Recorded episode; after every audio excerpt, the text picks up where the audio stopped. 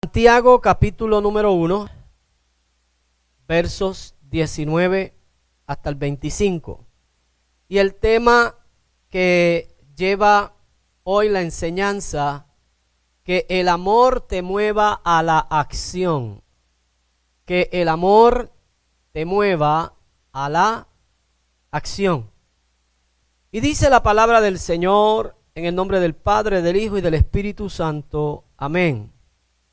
Por esto, mis amados hermanos, todo hombre sea pronto para oír, tardo para hablar, tardo para airarse, porque la ira del hombre no obra la justicia de Dios, por lo cual, desechando toda inmundicia y abundancia de malicia, recibid con mansedumbre la palabra implantada, la cual puede salvar vuestras almas. Sed hacedores de la palabra y no tan solo oidores, engañándoos a vosotros mismos. Si alguno es oidor de la palabra, pero no hacedor de ella, ese es semejante al hombre que considera en un espejo su rostro natural. Él se considera a sí mismo y se va, y pronto olvida lo que era. Pero el que mira atentamente la perfecta ley, la de la libertad, y persevera en ella, no siendo oidor olvidadizo, sino hacedor de la, de la obra, éste será bienaventurado en lo que hace. Hoy se celebra el Día de la Amistad o el Día del Amor. Pero nosotros no podemos hablar de amor si no hablamos del Señor. Nosotros no podemos hablar de Dios, eh, de amor, si no nos referimos a Dios. Porque quien nos enseñó a amar fue Dios. Juan lo dice de esta manera, no es que le hayamos amado a Él primero, sino que Él nos amó a nosotros primero. De hecho, el hombre no sabía amar. El hombre aprendió a amar cuando recibió el amor de Dios. Por eso para la mente natural, las cosas que son espirituales le son locura. Y por lo general, el ser humano procura el cambio de otras personas. Cuando hace un acercamiento, cuando muestra una amistad, él quiere que alguien cambie. Pero la realidad de todo esto es que no se puede manifestar un cambio y tampoco se puede realizar un cambio si primeramente no hay envuelto un efecto o un afecto de amor y de misericordia. De hecho, cuando Dios ha querido, cuando Dios desarrolla el intento de que el ser humano sea cambiado, de que el ser humano sea transformado, primeramente lo amó para después cambiarlo. Y es lo que usted y yo tenemos que entender. Él no quiso cambiarnos primero. Él nos amó estando nosotros perdidos en delitos y en pecado, nos amó. Nos amó en la condición en que nos encontrábamos. Y luego por causa de ese amor, Él entonces nos transformó y hemos ido siendo transformados a través de la experiencia que seguimos recibiendo de Dios por causa de su amor. Por eso es que cada vez que nosotros queremos eh, eh, comprender la misericordia y el amor que Dios tiene, se nos hace difícil porque ¿Cómo nosotros podemos entender a un Dios que nos ama a nosotros tanto, de la forma en que nos ama, cuando nosotros continuamente le fallamos, cuando nosotros continuamente le ofendemos, cuando continuamente nosotros tropezamos y caemos?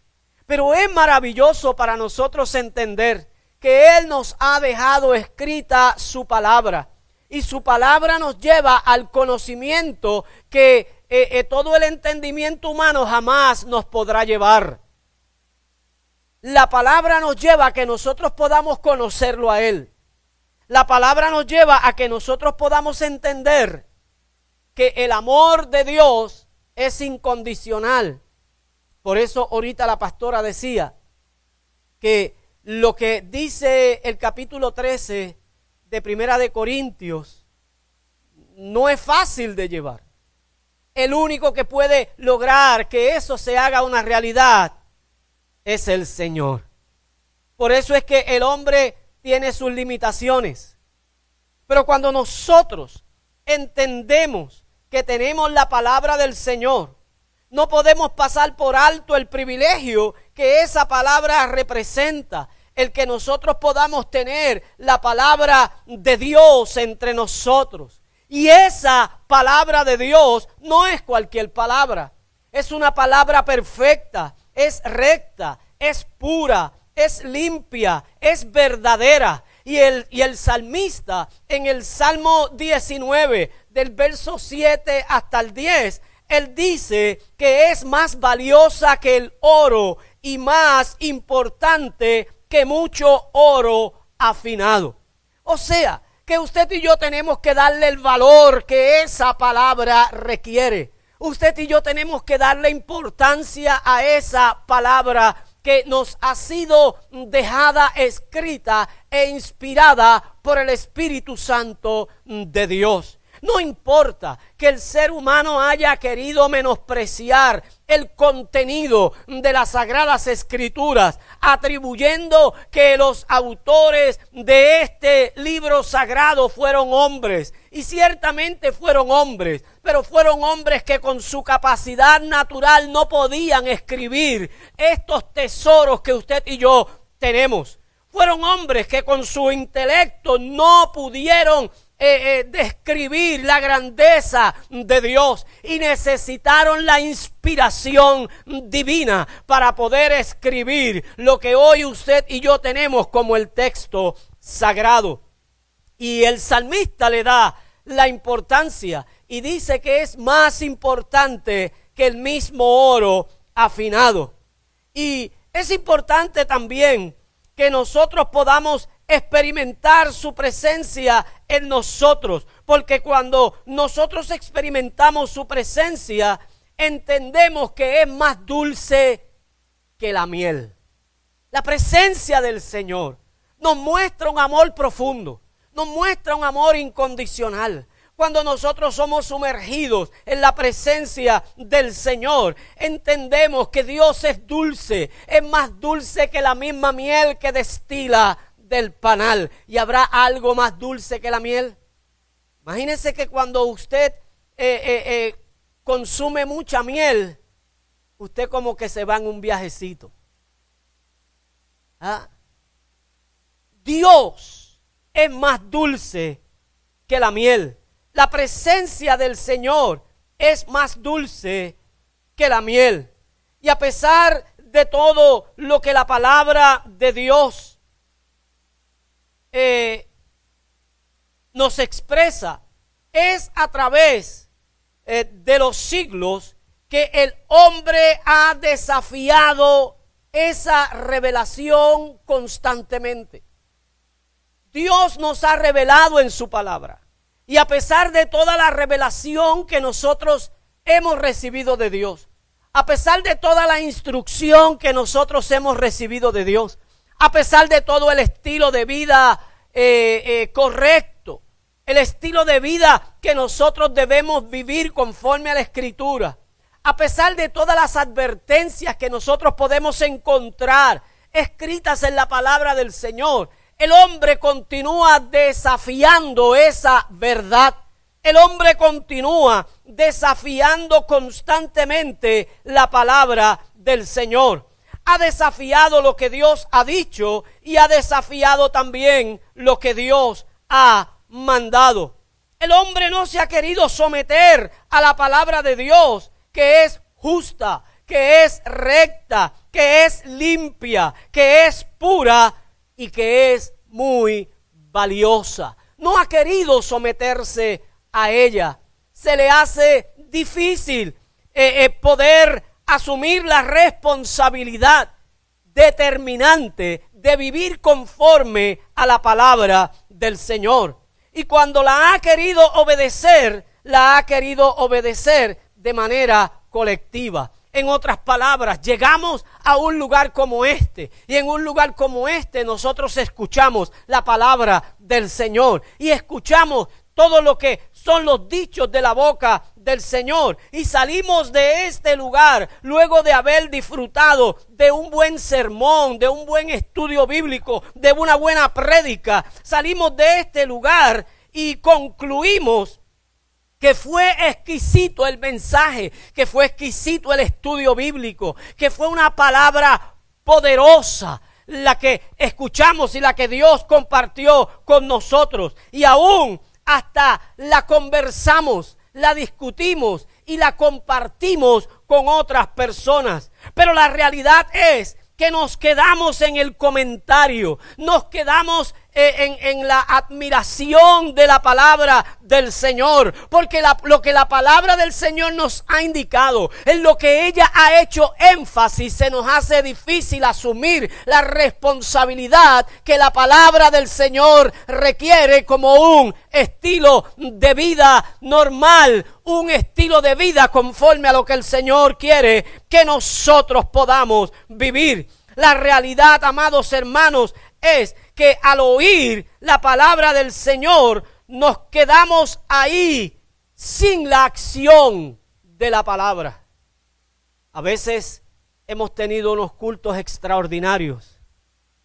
Hemos tenido un mensaje que, que, nos ha movido eh, el, el, suelo. Ha llegado hasta el tueta donde nuestros huesos, la palabra. Nos hemos levantado, hemos llorado, Hemos sentido una carga de presencia de Dios como nunca antes. Y yo he dicho, el domingo que viene este culto va a estar mejor que esto. Los que no vinieron hoy, el domingo que viene, estarán acá. Pero qué sorpresa tenemos. Y es que no basta con oír la palabra del Señor. Es que no basta con nosotros a sentir que fue un buen mensaje o que la palabra ministró mi vida. Tenemos que movernos a la acción, porque el amor de Dios no solamente se demostró, el amor de Dios se fue a la acción. Y es importante que usted y yo hagamos también lo mismo. Que cuando nosotros oigamos la palabra del Señor, pasemos a la acción de lo que esa palabra quiere hacer en nosotros. ¿Y querrá Dios hacer a través de la palabra algo en tu vida? Yo creo que sí. Yo creo que Dios usa la palabra para transformarnos. Yo creo que Dios usa la palabra para guiarnos en nuestro camino. El hombre vive confundido y lo único que le puede dar luz al hombre es la palabra del Señor. De hecho, todas estas semanas hemos estado hablando acerca de la importancia de la palabra del Señor en la vida del ser humano. Lo que la palabra del Señor hace con niños, hace con jóvenes y hace con adultos. Lo que la palabra del Señor significa en nuestra vida para que nosotros podamos hacer la voluntad del Señor y permitir que esa palabra del Señor haga lo que quiere hacer en nosotros. Por eso, la palabra de Dios no fue dada solo para que fuera oída, sino que esa misma palabra fue para que tú y yo fuéramos transformados, que tu vida fuera cambiada. Y como tu vida, como mi vida, pueden tener o, o, manifestar que ha sido cambiada y que ha sido transformada cuando tú y yo la obedecemos cuando nuestras vidas se ajustan a la palabra del Señor. Por eso, si nosotros tenemos mucho conocimiento de la palabra de Dios y no ha transformado nuestra vida, la palabra de Dios no ha cumplido el propósito en nosotros. Cuando la palabra de Dios cumple el propósito en nosotros es cuando tú y yo nos dejamos transformar por esa palabra del Señor. Y es importante entonces que permitamos que la palabra del Señor transforme nuestra vida. El apóstol Santiago advierte persistentemente eso. Él dice que no seamos solo oidores, sino que seamos hacedores de la palabra del Señor.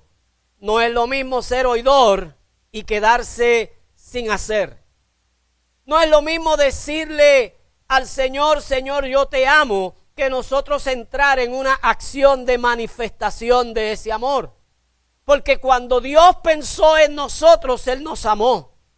Y no se quedó solamente en una expresión de amor, sino que Él tomó una acción. Y gracias tenemos que darles a Dios por la acción que Él tomó en el momento en que pensó en nosotros y la manifestación de amor se hizo sentir en su corazón. Él la manifestó, Él fue a la acción. Santiago escribe a una gente que estaba siendo perseguida, que estaba en sufrimiento y que se le estaba haciendo difícil vivir la palabra que ellos habían escuchado. Parece ser que ese escenario de vida vuelve a repetirse, porque hoy utilizamos la misma escritura que se utilizó cientos de años atrás. Utilizamos la misma palabra que fue inspirada por el Espíritu Santo de Dios que nos muestra los eventos y los acontecimientos que hicieron sufrir al pueblo que seguía al Señor, al pueblo que abrazó la fe de Cristo Jesús. Y hoy volvemos nuevamente a vivir repetidamente las mismas situaciones, tal vez un tanto distintas, pero causan sufrimiento, pero causan dolor, pero nos causan a nosotros inseguridad, miedos y temores. Y a veces nosotros caemos en la conclusión de que el siervo de Dios no debe tener miedo. Porque la Biblia dice que el perfecto amor echa fuera el temor. Por tanto, el que teme no ha sido perfeccionado en el amor. Y no, y no, y, no le damos la interpretación real que esa palabra que Santiago nos, eh, que, que, que Juan nos expresa de la forma correcta. Cuando Juan dice que el perfecto amor echa fuera el temor, es porque el temor está donde? Adentro. Es porque estamos experimentando ese miedo. Es porque estamos experimentando ese temor. Es porque las circunstancias que nos rodean nos llevan a una preocupación, nos llevan a preocuparnos nos llevan a que nosotros comencemos a, pensar qué puede pasar, en qué puede concluir lo que estamos viviendo. Y eso nos causa miedo, eso nos causa temor. Es la naturaleza adámica. Adán, ¿dónde estás tú? Oí tu voz en el huerto. ¿Y cuál fue el sentimiento que tuvo? Y tuve miedo porque estaba desnudo. Desde que Adán sintió miedo, todo ser humano ha tenido esa misma experiencia de sentir miedo. Pero cuando Juan habla en esa epístola y nos habla acerca del el amor. Cuando nosotros leemos esas epístolas del apóstol Juan, nosotros vamos a encontrar cómo el apóstol Juan establece el amor de Dios para nosotros, para darnos a nosotros seguridad. No para que nosotros tengamos eh, eh, un conflicto de pensamiento, de que entonces eh, yo no soy del Señor porque tengo este tipo de sentimiento, porque tengo este tipo de preocupación. Por lo contrario, el apóstol habla acerca del amor para afirmarnos. Nos habla acerca del amor para darnos la seguridad que nosotros debemos tener. Nos habla acerca del amor para cuando ese sentimiento de miedo llegue, que va a llegar, Tal vez ahora tú no tengas ese tipo de, sentimiento, pero ya lo experimentaste en algún momento dado. Y lo has experimentado muchas veces. Y tengo noticias, lo vas a seguir experimentando. Pero cada vez que venga ese sentimiento, usted y yo tenemos que ampararnos en el amor de Dios. Que ese amor echa fuera el temor. O sea que cuando el temor quiera volver a entrar, el amor de Dios nos da la seguridad. El amor de Dios nos da la capacidad para que nosotros podamos eh, eh, eh, darle dirección a ese sentimiento que muchas veces nos paraliza, que no nos deja tomar decisiones, que no nos permite a nosotros llegar donde Dios quiere que nosotros lleguemos. Por tanto, es importante que usted entienda que la palabra del Señor nos ayuda en tiempos de dificultad. Lo voy a volver a repetir. La palabra del Señor nos ayuda en tiempos de dificultad. Y el apóstol que escribe esta carta a la iglesia consideraban valiosa la palabra del Señor por haber sido puesta a prueba su fe. Y ahora entonces estaban practicando la palabra como al principio. Usted y yo tenemos que volvernos nuevamente a esas experiencias de fe que hemos tenido para volver nuevamente a aplicar la palabra del Señor en nuestra vida. Ellos la escuchaban y en momentos dados la obedecían, pero también tenían problemas con la acción como usted y yo muchas veces tenemos problemas con la acción. A veces hemos escuchado la palabra del Señor y no la obedecemos. voy a volver a repetir. A veces escuchamos la palabra del Señor y no la obedecemos. Sabemos la palabra del Señor y no la obedecemos. Conocemos la palabra del Señor y no la obedecemos. Y hay ciertas características que nos pueden hacer hacedores de la palabra del Señor. Y es que eh, eh, nosotros tenemos que saber que la vida cristiana es mucho más que un simple oír de la palabra del Señor.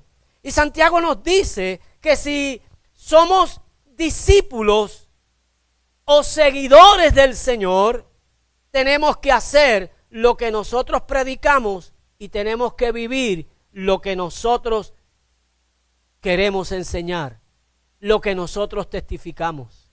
Tenemos que modelarlo. La vida cristiana tiene que modelarse. Nosotros no podemos predicar una cosa y vivir otra.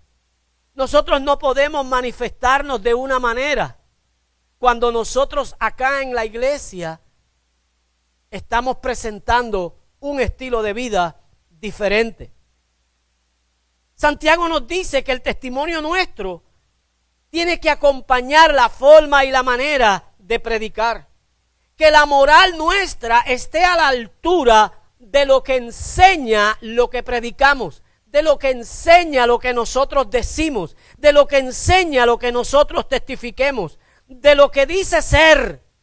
Tenemos que estar a la altura de lo que nosotros hablamos. Por eso es que el mundo exige de nosotros que nosotros vivamos a la altura de lo que nosotros decimos que somos.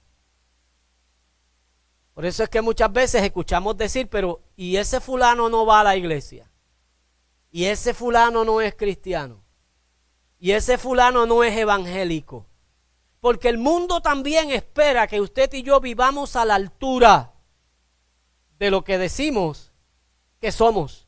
Y Santiago nos dice que tenemos que vivir a la altura de lo que decimos ser. El propósito de la palabra del Señor es transformar la vida de cada uno de nosotros. Transforma la vida del que la recibe. Y si esa palabra no te transforma, no estás respondiendo a la palabra como deberías responder. La palabra del Señor fue dejada para que cumpliera su propósito en ti y en mí. Y si esa palabra no está cumpliendo el propósito en ti y en mí, es que no estamos permitiéndole al Señor que nos transforme. Es que no le estamos permitiendo al Señor que el Señor cambie nuestra vida. ¿Sabe que usted y yo tenemos que tomar una decisión para nosotros entrar en un pacto con Dios? Para nosotros entrar en un compromiso personal? Porque a veces nosotros pensamos que el compromiso que tenemos con Dios es impersonal.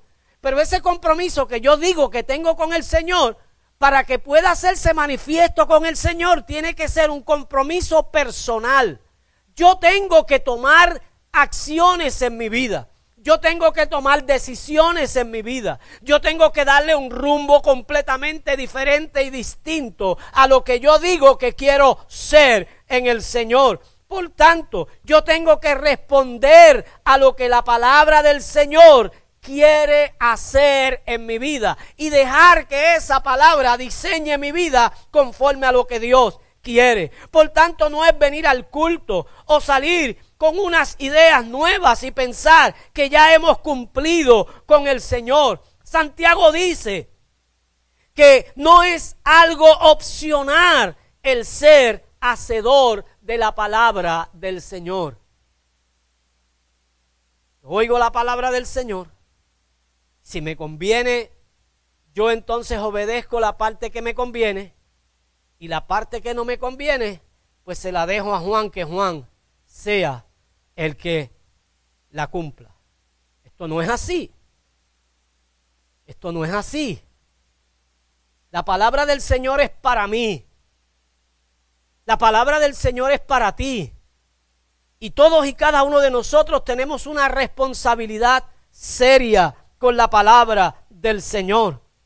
Y Santiago nos exhorta a que seamos oidores y hacedores, no oidores olvidadizos, sino oidores y hacedores de la palabra del Señor.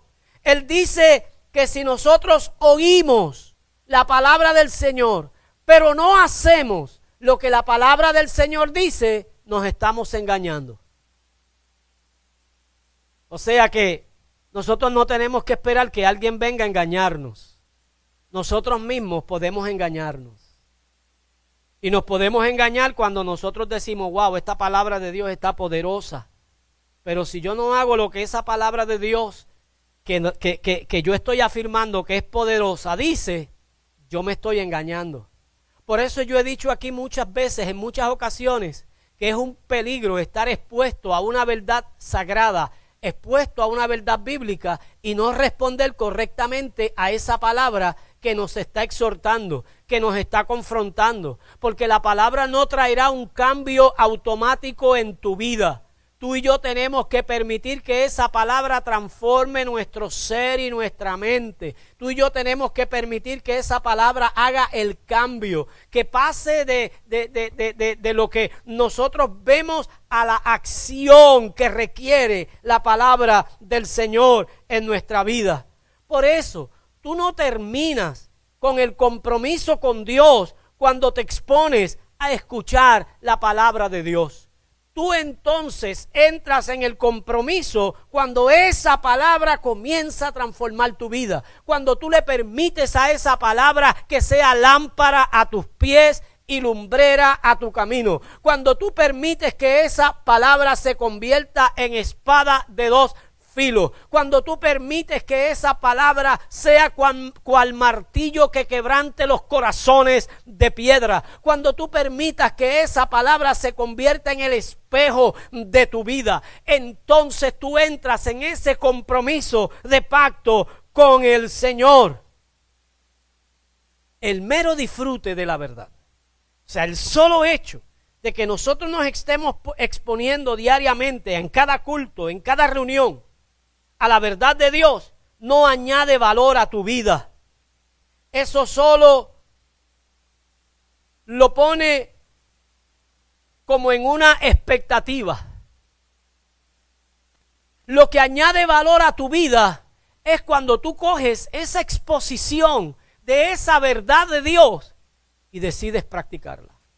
La práctica de la palabra de Dios es lo que va a añadir el valor a tu vida. ¿Cuántas personas se han expuesto a las verdades divinas? De hecho, yo no sé si usted conoce mucha gente que se sabe la Biblia de tapa a tapa y te describen hasta los mapas. Pero cuando buscamos el contenido en esa persona, no hay sustancia.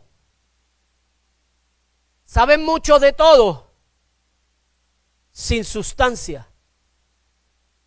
Saben mucho de todo, mucho de la palabra del Señor, pero no tienen una vida que respalde ese conocimiento.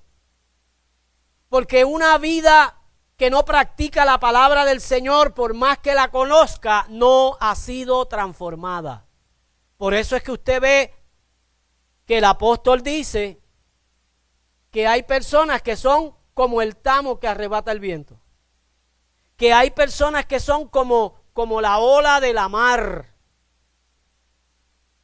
Porque no ha habido una transformación de esa palabra de Dios en sus vidas. Hoy son y mañana no. Y esto no es que en un momento dado tropecemos y caigamos, porque el asunto no es tropezar y, caer, el asunto es que cuando nosotros tropecemos y caigamos, nos podamos levantar por el conocimiento y la vivencia que hemos tenido de la palabra del Señor en nuestra vida. Por tanto, el que, el que tú escuches algo virtuoso y que celebres la virtud, no te hace una persona virtuosa. Para convertirte en una persona virtuosa, tienes que vivir la virtud, no solamente conocer la virtud. Tienes que comenzar a vivir esa virtud, disfrutar entonces esa virtud y escuchar correctamente para ser virtuoso. Es bien importante que nosotros lo entendamos. Es bien interesante. Porque muchas veces nosotros creemos que cumplimos la cuota solamente porque llegamos los domingos a la iglesia. Si esto fuera así, hay de aquellos que pasan semanas y semanas, meses y no llegan hasta acá. La pregunta que nos tenemos que hacer es, ¿está Dios buscando gente que escuche acerca de la virtud o está buscando el Señor hacernos personas virtuosas? ¿Qué usted cree que el Señor está buscando? ¿Gente que escuche su palabra o gente que sea hacedora de su palabra? ¿Qué usted cree que Dios está buscando? ¿Gente que le guste la adoración o adoradores que le adoren en espíritu y en verdad? Yo le diría que Dios quiere gente virtuosa yo le diría que Dios quiere adoradores que le adoren en espíritu y en verdad. Yo le diría que Dios quiere personas que escuchen la palabra del Señor y le permitan a esa palabra que los transforme, que cambie su estilo de vida, que cambie su mente, que cambie la manera de ver las cosas. Yo le diría que Dios quiere pasar de la expresión de amor a la acción de mostrarnos a nosotros su amor. Por eso el apóstol Pablo dice que él no tomó cosa que aferrarse siendo igual a Dios, sino que se despojó y, tomando forma de hombre, en calidad de siervo, se humilló hasta la muerte y hasta la muerte de cruz. Por tanto, la persona que escucha y no practica la palabra de Dios corre un gran peligro porque está sujeto a su juicio y a su disciplina. Jesús le dijo a los escribas y a los fariseos, vosotros en vuestro pecado moriréis por una razón, porque mi palabra no cabe en vosotros. No es conocer la palabra. ¿Y cómo esa gente conocía la palabra? Cómo esa gente guiaba a un pueblo con la palabra. Pero no es guiar con la palabra es vivir la palabra. Y el Señor le decía que ponían carga sobre el pueblo que ellos mismos no la llevaban. Por tanto, usted y yo tenemos que entender el peligro que estamos corriendo cuando nosotros somos expuestos a la verdad de Dios, a la palabra de Dios y no respondemos de la manera correcta a lo que la palabra del Señor nos implica. Porque entonces esa misma palabra se convertirá en juicio para nuestra vida. Esa misma palabra se convertirá en disciplina para nuestra vida. Es como si nosotros le dijéramos a nuestro cónyuge que lo amamos. Yo te amo, y yo te amo, y yo te amo. Y continuamente le estamos diciendo te amo. Pero nunca hay una muestra de cariño. Nunca se le expresa ningún tipo de afecto físico, no le da tampoco ningún detalle, ni lo sorprende de vez en cuando. esa persona le va a decir a su cónyuge, no me digas que me amas, demuéstramelo. Y es importante que nosotros le demostremos a Dios que le amamos, porque ya Él nos demostró a nosotros su amor, ¿sí o no? ¿Y de qué manera Él nos demostró su amor a nosotros? Y yo creo que ha llegado el momento de que nosotros le demostremos al Señor nuestro amor. Entonces, cuando nosotros comenzamos a vivir lo que el Señor nos ha demostrado, el amor del Señor nos va a mover a la acción. Juan dice en el capítulo 3, en el verso 16, porque de tal manera amó Dios al mundo. Esa fue la expresión. ¿Y cuál fue la acción? Que dio a su Hijo unigénito, para que todo aquel que en Él cree no se pierda, mas tenga la vida eterna. Y es lo que tú y yo tenemos que comenzar a entender, lo que tú y yo tenemos que comenzar a comprender, lo maravilloso del Señor en nuestra vida. Entonces, si yo oigo la palabra y no la vivo, o cumplo lo que Dios quiere, no puedo decir que yo amo a Dios. Juan 14, 15 dice, si me amáis, guardad mis mandamientos. Y luego de que nosotros le demos la demostración del amor, ahí viene la promesa. Y la promesa dice, y yo le enviaré al consolador, al Espíritu Santo de Dios. Pero queremos la promesa sin nosotros estar comprometidos. Queremos el regalo sin nosotros estar comprometidos con el Señor. Y Santiago usa un ejemplo muy sencillo para establecer esta verdad. Y en el verso 23, aquí Él nos da la analogía del espejo. El espejo es la palabra de Dios. Es lo que Santiago nos quiere comunicar a través de esta analogía. Dice que el hombre se mira en la palabra y se ve tal cual es. Su condición espiritual ante Dios es reflejada en la palabra del Señor. Y antes de venir a Cristo, cuando nos miramos en la palabra, ¿qué fue lo que pudimos ver?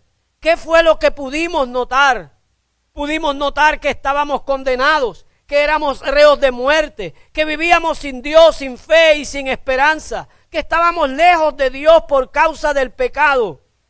Y cuando estábamos en esa condición, no éramos capaces de entender las cosas que eran espirituales.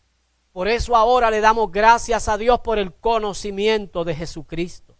Porque ahora nosotros podemos conocer realmente de dónde Dios nos sacó.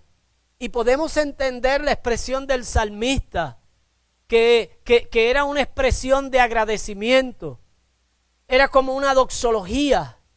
Era como invitarnos a darle bendición, gloria y adoración a Dios por la transformación que Él había hecho en nosotros. Y es importante entonces que nosotros comencemos a entender lo maravilloso que ha sido para nosotros el poder llegar a Cristo, abrirle nuestro corazón al Señor y entender entonces cómo en un momento dado estábamos desalineados moralmente, con ropas completamente deshechas y desnudos espiritualmente delante de Dios. Y ahora, por su amor, por su misericordia, Él nos ha cubierto de gloria, Él nos ha cubierto de gracia, Él ha puesto en nosotros un nuevo sentir, ha mudado nuestra vida. Ahora ya no somos esa misma persona. Ahora ya somos un hombre nuevo, una mujer nueva, que testificamos el amor y la misericordia de Dios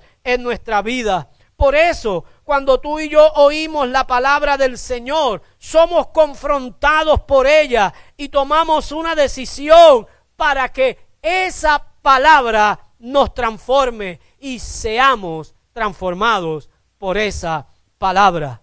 Y después de haber nosotros sido creyentes, transformados muchas veces en algunas áreas de nuestra vida, somos señalados por la misma palabra, porque la naturaleza adámica, la naturaleza pecaminosa, esa naturaleza que no heredará el reino de los cielos, muchas veces nos golpea, muchas veces quiere volver nuevamente a dominar y a gobernar nuestra vida. Y es ahí donde la palabra del Señor comienza como un escáner a buscar en nosotros aquellas cosas que no son de la nueva criatura, aquellas cosas que no nos permiten tener una buena comunión con el Señor. Y ahí comenzamos a escuchar la voz del Señor que quiere comenzar o que quiere hacer que nosotros reaccionemos de manera activa para nosotros deshacer todo aquel argumento que el enemigo quiere traer a nuestra vida, que nos quiere desconectar de la voluntad de Dios,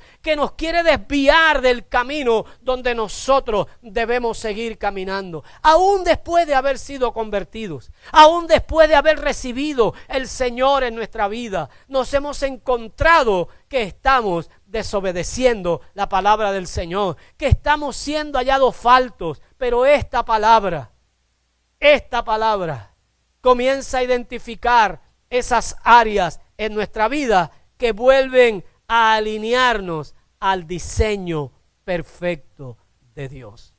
Por eso, de la misma forma que el apóstol Santiago nos exhorta, nos anima y nos aconseja que no seamos solo oidores de la palabra del Señor, sino que seamos hacedores de ella. En esta mañana mi consejo para cada uno de nosotros es que nosotros no simplemente seamos oidores, olvidadizos, sino que seamos hacedores de la palabra del Señor. Ponte de pie en esta hora. Dale un aplauso fuerte al Señor. Aleluya. Porque Él es bueno y porque para siempre es su misericordia. Que la palabra del Señor siga siendo para nosotros la lumbrera a nuestro camino. Que la palabra del Señor siga teniendo en nosotros la importancia que debe estar teniendo. Que así mismo como el salmista la consideró